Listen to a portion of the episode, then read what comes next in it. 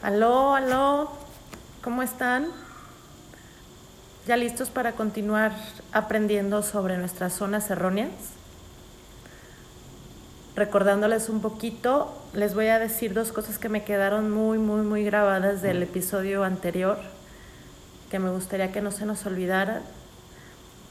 Una que he repetido mucho en estos días y que es tan sencillo, pero súper cierto, es que mientras tengamos deseos de que las personas nos aprueben, está bien.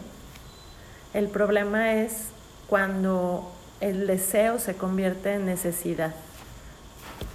Cuando ese deseo se convierte en necesidad, entonces ahí es donde empieza a, a, depender nuestra felicidad de otros.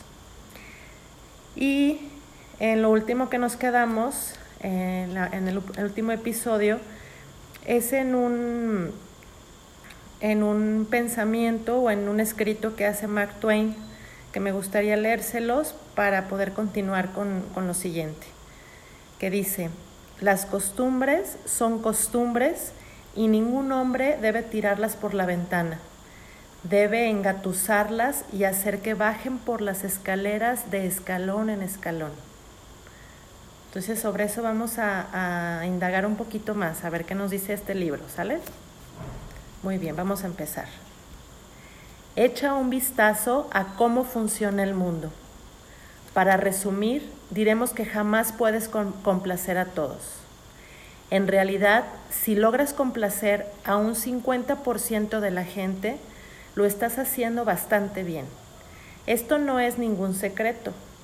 Sabes muy bien que por lo menos la mitad de la gente que compone tu mundo va a estar en desacuerdo con al menos la mitad de las cosas que digas. Y si esto es correcto, para comprobarlo no tienes más que ver cómo en una elección donde uno de los candidatos obtiene un triunfo, un triunfo rotundo, el 40% de la gente ha votado en contra del ganador y aún así es ganador. Así siempre tendrás un 50% de posibilidades de incurrir en algún tipo de repulsa o desaprobación cada vez que expresas tu opinión. Movido eh, de este conocimiento, puedes empezar a enfocar de otra manera las actitudes críticas de, de las demás gentes. Cuando alguien no está de acuerdo con algo que tú dices, en vez de sentirte herido, piensa que te has encontrado con una de las personas que están dentro del 50% que no está de acuerdo contigo. Saber que digas lo que digas o pienses lo que pienses o hagas lo que hagas, habrá alguien que no esté de acuerdo contigo, es la mejor manera de salirse del túnel de la desesperación. Cuando seas consciente de la posibilidad de crítica y, y la esperes, no te sentirás inclinado a ofenderte por ello y simultáneamente dejarás de considerar que el rechazo de un pensamiento o sentimiento tuyo implica el rechazo de una persona. No puedes evitar la desaprobación de la gente por más que quieras. Por cada opinión que puedas tener, habrá siempre alguien que tenga exactamente la opinión opuesta a la tuya. Abraham Lincoln habló de esto en una conversación en la que participó en la Casa Blanca y sobre la que nos da cuenta Francis Carpenter. Si yo fuera a leer, incluso a contestar, todos los ataques que me dirigen, habría que cerrar esta tienda para ocuparnos únicamente de ese negocio. Yo actúo lo mejor que puedo y mejor me parece, y pienso seguir haciéndolo hasta el final. Si al final el resultado es bueno, lo que se diga en contra de mí no tendrá ninguna importancia. Pero si al final el resultado es malo, y aunque diez ángeles juraran que yo tenía razón, no habría ninguna diferencia, igual estaría mal. Al igual que el rechazo de sí mismo, la búsqueda de aprobación incluye una gran variedad de comportamientos de autocapitulación.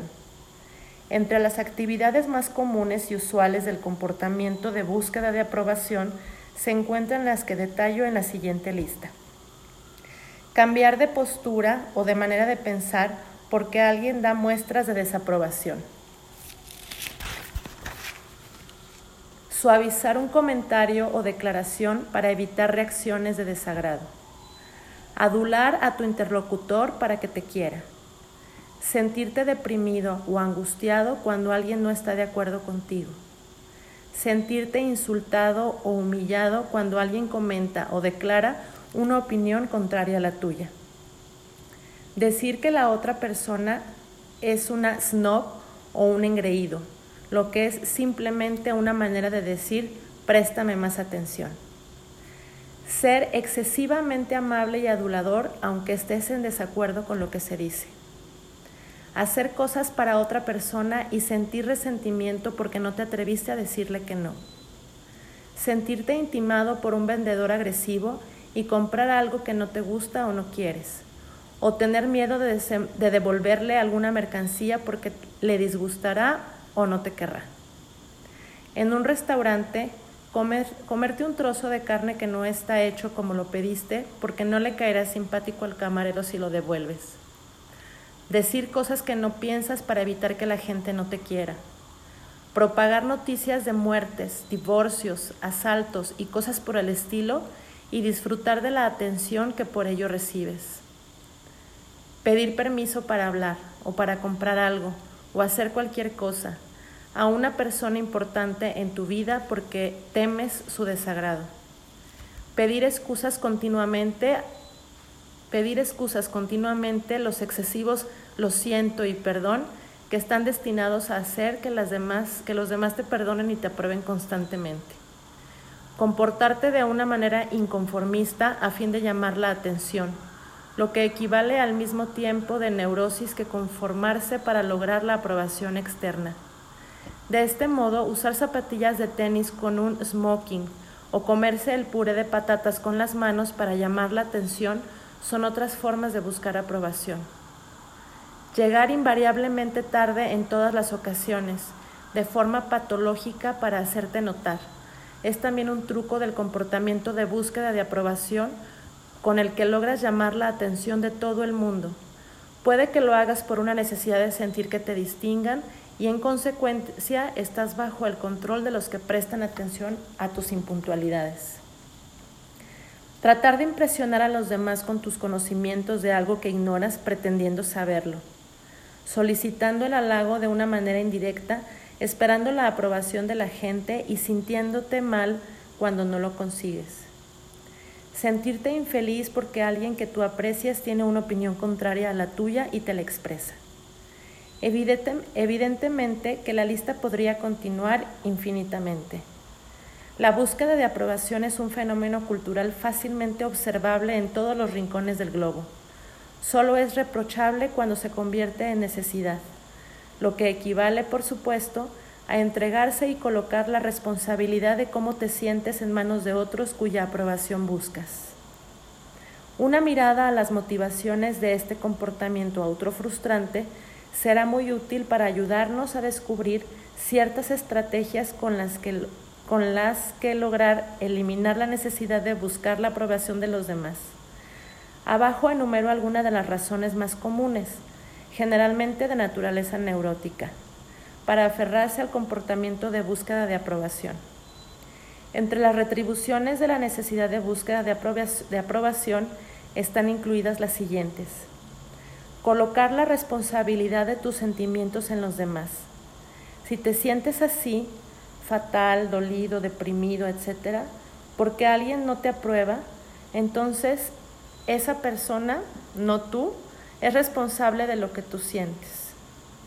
Si ellos son responsables de cómo te sientes porque, porque no te aprueban, cualquier cambio en ti se vuelve imposible, puesto que es por culpa de los demás que te sientes así. Entonces, él o ellos serán responsables también de que tú no cambies. Así la búsqueda de aprobación te ayuda a evitar cualquier cambio. Mientras los demás sean los responsables y tú no puedas cambiar, tú no tendrás que correr ningún riesgo. En, en consecuencia, el aferrarte al comportamiento de búsqueda de aprobación te ayudará convenientemente a evitar cualquier actividad que implique correr un riesgo en tu vida reforzar la imagen pobre de ti mismo y con ello fomentar tu autocompasión y desidia. Si eres inmune a la necesidad de aprobación, serás también inmune a la autocompasión cuando la consigas. Reforzar la idea de que otros tienen que ocuparse de ti, de ese modo puedes volver a la infancia y ser mimado, protegido y manipulado. Culpar a los demás de lo que estás sintiendo, con lo que creas en efecto de chivo emisario para todo lo que no te gusta en tu vida. Engañarte a ti mismo diciéndote que cuentas con la simpatía de aquellos que tú has hecho más importantes que tú mismo en tu vida. De ese modo te, te sientes cómodo exteriormente, aunque por dentro alimentes las semillas del descontento. Cuanto más importantes sean los otros, más importancia tienen las, las apariencias externas. Gozar solazándote con el hecho de que otra gente te presta atención lo que te da pie para jactarte ante amigos que como tú van en busca de aprobación. Encajar en el medio ambiente cultural que aplaude este tipo de comportamiento y lograr el favor de la mayoría. Este tipo de retribuciones neuróticas son sorprendentemente parecidas a las retribuciones del odio a uno mismo. De hecho, el tema de evitar la responsabilidad, los cambios y los riesgos se encuentra en el meollo del pensamiento y del comportamiento autodestructivos descritos en este libro. Sin emplear el elaborado idioma de los diagnósticos, puedo decir que simplemente es más fácil, más corriente y familiar y menos arriesgado aferrarse a comportamientos neuróticos. Y obviamente la búsqueda de aprobación como necesidad no es una excepción. Vamos a fantasear unos instantes. Hazte cuenta que realmente quieres la aprobación de todos y que es posible obtenerla. Más aún, imagínate que es una meta sana y digna de alcanzar. Ahora bien, teniendo esto en cuenta, ¿cuál sería el mejor método, el más eficiente para lograr tu cometido? Antes de contestar, piensa en la persona que en el círculo de tus relaciones es la que recibe mayor aprobación. ¿Cómo es este individuo? Cómo se comporta, qué hay en él que atrae a toda la gente. Lo más probable es que estés pensando en alguien que es directo y franco, independiente, independiente de la opinión de los demás, un ser realizado. Lo más probable es que tenga poco o nada de tiempo para dedicarlo a la búsqueda de aprobación. Casi seguro que es una persona que dice las cosas tal como son a pesar de las consecuencias que esto le puedan acarrear. Quizá piensa que el tacto y la diplomacia son menos importantes que la honestidad.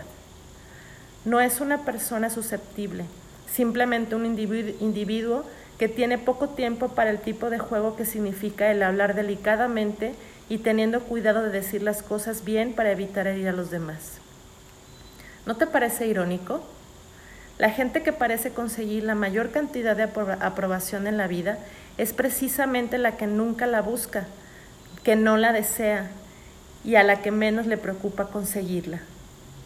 He aquí una pequeña fábula que podemos aplicar para ilustrar este caso, ya que la felicidad es la ausencia de la búsqueda de aprobación como necesidad. Un gato grande vio como un gatito pequeño trataba de pescarse la cola y le preguntó, ¿por qué tratas de pescarte la cola de esta forma? El gatito dijo, He aprendido que lo mejor para un gato es la felicidad y que la felicidad es mi cola, y por eso la persigo y trato de pescármela. Y cuando la pesque habré logrado la felicidad. El gato viejo le dijo, Hijo mío, yo también le he prestado atención a los problemas del universo. Yo también he pensado que mi cola era la felicidad, pero me he dado cuenta que cuando la persigo se me escapa y cuando voy haciendo lo que tengo que hacer hacia, qué hacer, ella viene detrás mío por donde quiera que yo vaya. De modo que, si tanto quieres merecer aprobación, es irónico pensar que la mejor manera de lograrla es no desearla y evitar correr tras ella y no reclamársela a todo el mundo. Estando en contacto contigo mismo y usando la imagen positiva de ti mismo como consejera, recibirás mucha más aprobación. Por supuesto que nunca recibirás aprobación de todo el mundo por todo lo que haces. Pero cuando te consideres a ti mismo como una persona valiosa, no te deprimirás cuando te la nieguen. considerarás que la desaprobación es una consecuencia natural de la vida en este planeta donde la gente es individualista en sus percepciones. A fin de amenguar tu comportamiento de búsqueda de aprobación, necesitarás ponerte en contacto con las retribuciones neuróticas que te impulsan a continuar con este comportamiento. Aparte de los pensamientos positivos sobre tu valía, cuando entras en contacto con algún tipo de, de reprobación, que es la mejor estrategia que puedes emplear.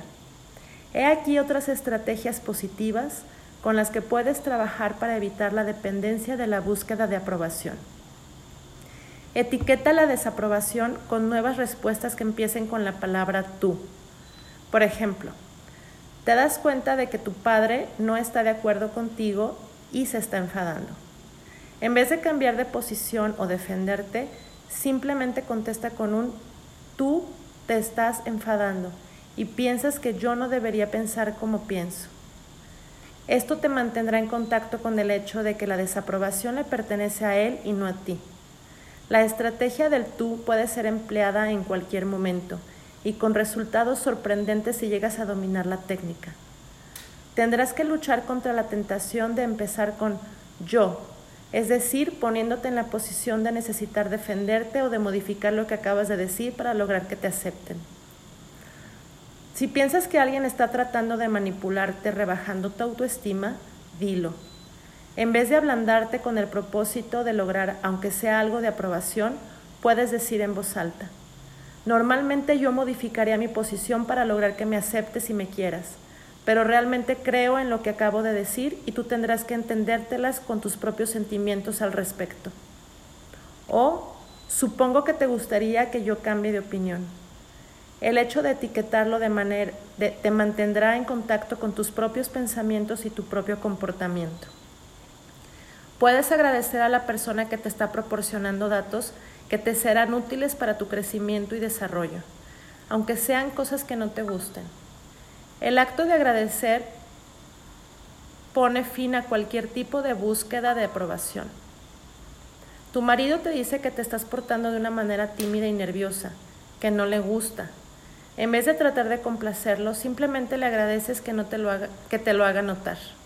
Así desaparecerá el comportamiento de búsqueda de aprobación. Puedes buscar a propósito que te desaprueben y trabajar contigo mismo para que eso no te moleste. Busca a alguien con quien estés seguro de no coincidir y enfréntate cara a cara con la desaprobación manteniendo de forma serena tu posición. Poco a poco irás molestándote menos y te será menos difícil no cambiar de punto de vista. Te dirás a ti mismo que esperas esta contra, que les está bien a ellos ser así y que en realidad no tiene nada que ver contigo.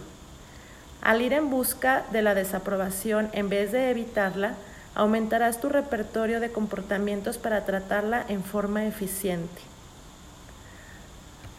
yo el lunes voy a tener que tratar con una persona que desaprueba todo lo que hago. Entonces creo que voy a tener que practicar todo esto porque va a estar intensísimo. Ahí luego les platico cómo me fue. Bueno, continuamos. Puedes practicar técnicas para ignorar los actos de desaprobación y para no prestarle atención a los que te tratan de manipular con sus acusaciones. Por ejemplo, en una ocasión en que un colega mío daba una conferencia ante, numeroso, ante un numeroso público en Berlín, uno de los que lo escuchaban, evidentemente muy irritado por algunas de las cosas que éste decía, no pudo aguantar más y utilizando un argumento secundario, le dedicó una serie de comentarios insultantes en forma de preguntas. Estaba tratando de que el orador cayera en la trampa y se enredara, enredara con él en una discusión neurótica. La respuesta de mi colega a esta retalía, perdón, a esta retaíla agresiva fue un simple de acuerdo y luego siguió con su conferencia. Al no prestar atención a los insultos, demostró que no iba a valorarse a sí mismo por lo que el otro podría pensar. Como es de suponer, el inoportuno dejó de interrumpir la conferencia. Si el conferencista no hubiese tenido una buena opinión de sí mismo, hubiera dejado que la opinión del otro fuese más importante para él que la de su propia valoración, y se hubiera molestado cuando esa persona se lo hubiera cuestionado. Puedes romper la cadena que conecta con lo que los demás piensan, dicen y hacen, y tu propia valoración. Habla contigo mismo cuando te enfrentes con la crítica. Este es asunto suyo. Yo me imaginaba que iba a actuar así, pero eso no tiene nada que ver conmigo. Esto eliminará el dolor que te provocas a ti mismo cuando relacionas los sentimientos de otra persona con tus propios pensamientos. Hazte a ti mismo esta importante pregunta cuando sientas que te critican. ¿Me iría mejor si estuviera de acuerdo conmigo? La contestación es no, obviamente. Lo que ellos piensan no puede tener ningún efecto sobre ti o al menos que tú permitas que lo tenga. Más aún, es muy probable que descubras que gente importante como tu jefe, al ser y el ser que tú amas, te quieren y aceptan más cuando no te preocupa el no estar de acuerdo con ellos. Acepta el hecho muy simple que mucha gente ni siquiera te comprenderá y que eso está bien. Por tu parte, tú tampoco comprenderás a mucha de la gente que está muy cerca tuyo. No tienes por qué hacerlo. Está muy bien que ellos sean diferentes y la comprensión más fundamental que puedes demostrarles o sentir es que no, es que no comprendes. Gustav, a ver si lo pronuncio bien, Gustav Eichsneiser lo demuestra muy claramente en las líneas siguientes de su, de su apariencias y realidades. Si la gente que no se comprende al menos comprendiera que no se comprende, entonces se comprenderían mejor que cuando, sin comprenderse, ni siquiera comprenden que no se comprenden los unos con los otros. Qué revoltura. Puedes negarte a discutir o a tratar de convencer a los demás de lo acertado de tu posición y simplemente creer en ella. Confía en ti mismo cuando compres ropa u otros efectos personales sin consultar primero con alguien cuya opinión valoras más que la tuya propia. Deja de buscar respaldo para lo que haces y dices buscando justificación y apoyo de parte de tu cónyuge o cualquier otra persona con frases como las siguientes. ¿No es así, querida? ¿O no es cierto que así lo hicimos, Raf? O pregúntaselo a Mary, ella te lo dirá. Corrígete en voz alta cada vez que vayas en búsqueda de aprobación, para que te des cuenta de que tienes esta tendencia y pruebes, y pruebes nuevos comportamientos para evitarla. Trabaja conscientemente en tratar de evitar las múltiples excusas que das incluso cuando no te arrepientes de lo que acabas de decir. Todas las apologías son ruegos de perdón y las peticiones de perdón son formas de búsqueda de aprobación como por ejemplo, yo sé que no me querrías si yo pensara realmente lo que te acabo de decir. Así que por favor, Dime que todavía me aceptas. Disculparse es perder el tiempo. Si necesitas que otra persona te perdone para poder sentirte mejor, quiere decir que estás dejando que controlen tus sentimientos. Y si puedes decir y si puedes decidir no portarte de cierta manera y pensar que algunas expresiones de tu conducta no están bien, vivir disculpándose es un tipo de comportamiento enfermizo que otorga el control de uno mismo a un tercero.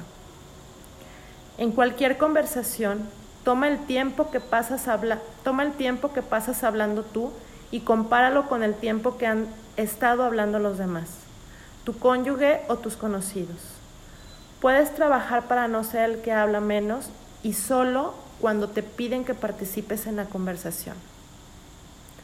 Puedes verificar en la próxima reunión a la que asistas ¿Cuántas veces te interrumpes y siempre eres condescendiente cuando hablas al mismo tiempo que otro miembro del grupo?